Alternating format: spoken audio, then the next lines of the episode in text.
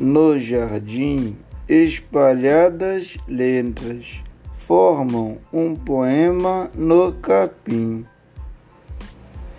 Livros nascem das árvores. A sabedoria da mata. Letras caem como frutas.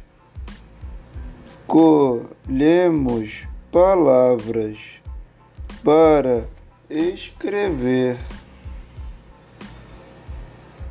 Nesse jardim, de tudo se pode ler.